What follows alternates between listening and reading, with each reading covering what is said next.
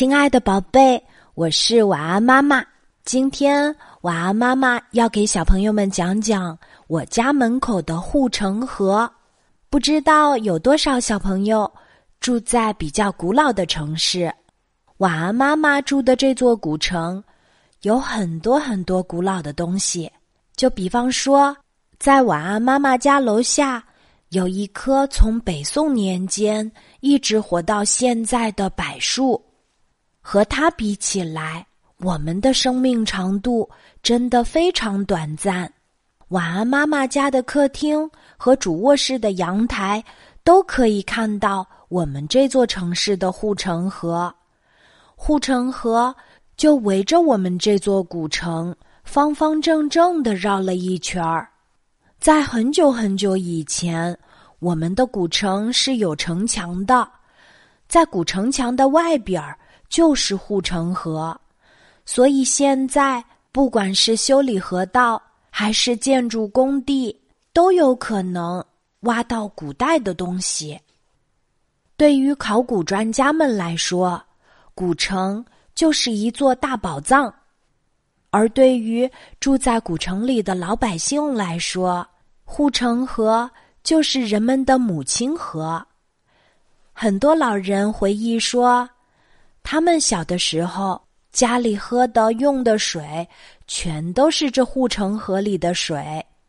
现在家家户户都有了自来水，但是很多老人还习惯提着篮子去护城河边儿洗洗涮涮。在我们小区里，就有一位八十多岁的老奶奶，她经常提着篮子。去护城河边儿洗衣服、洗鞋子。这位老奶奶花白的头发，高高的个子，走起路来总是雄赳赳、气昂昂的样子，一点都不像老人家。有时候我们在电梯里或者小区花园里遇到她，都会主动向她打招呼，而老奶奶。也会用我们当地的方言来问问孩子今年多大啦，成绩好不好呀？虽然我们还从来没有见过这位老奶奶在河边洗衣服的样子，但可以想象得出，老奶奶在河边洗衣服的时候也是雄赳赳、气昂昂的样子。我记得有一年夏秋交际的时间。老奶奶穿的比我们年轻人还少，她依旧提着那个篮子，里面放着几件衣服。我们关心的问：“天都这么凉了，您还到河边洗衣服呀？”她只是笑了笑，没说话，就急急忙忙的走了。回到家，我们也感慨，这位老奶奶真的很不怕冷哦，会不会冻感冒了呀？因为和他经常遇到，所以就多了一份关心。这几年因为疫情的关系，孩子们在家的时间变多了，大家在电梯里、小区里遇到的时候，也很少再停下来交流。前些天，我们一家人在吃饭的时候，忽然聊到了这位老奶奶，大家都觉得。好久没有见到他了。后来，我们听小区的一位邻居说，老奶奶在去年冬天已经去世了。大家知道这个消息的时候都很震惊，因为我们每个人都觉得他的身体状况非常好。家里人总是反对他去护城河里洗衣服，那河水。虽然看上去挺清澈的，但也只是看上去干净，哪有在家里用洗衣机洗好呀？可是老奶奶偏不信，她从小到大都是在护城河里洗衣服的，所以家里人在理解和尊重老奶奶的同时，想到了一个好办法：老奶奶洗完衣服回来。会晾到阳台上，家里人就趁他不注意，把这衣服再放到洗衣机里再洗一遍。就在老奶奶不知道的情况下，尽了孝心，又让老奶奶顺心，这才是真正的孝顺。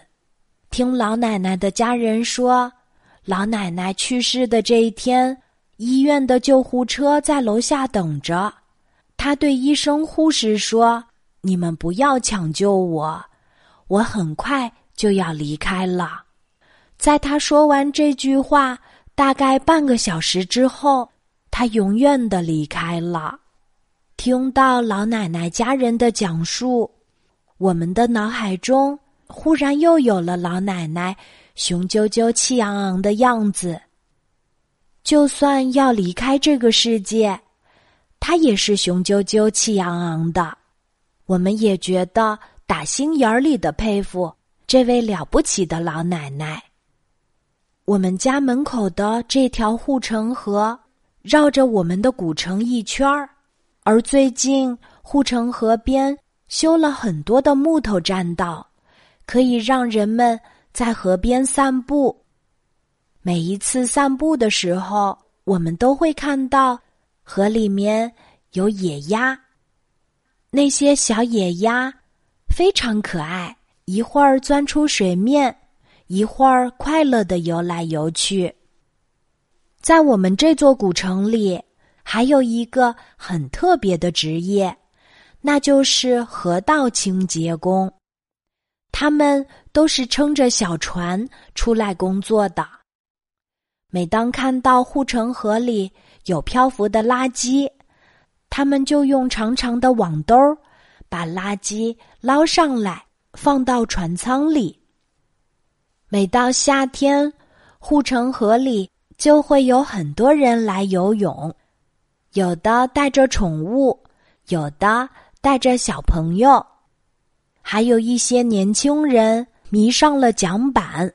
他们常常会站在桨板上，挥动着船桨，绕着护城河划上一圈儿，陪伴我们很多年的护城河。带给我们很多美好的感受。亲爱的小朋友，你住的城市是不是也有一座护城河呢？如果有，记得留言告诉我哦。今天晚安妈妈就分享到这里，小宝贝睡吧，晚安。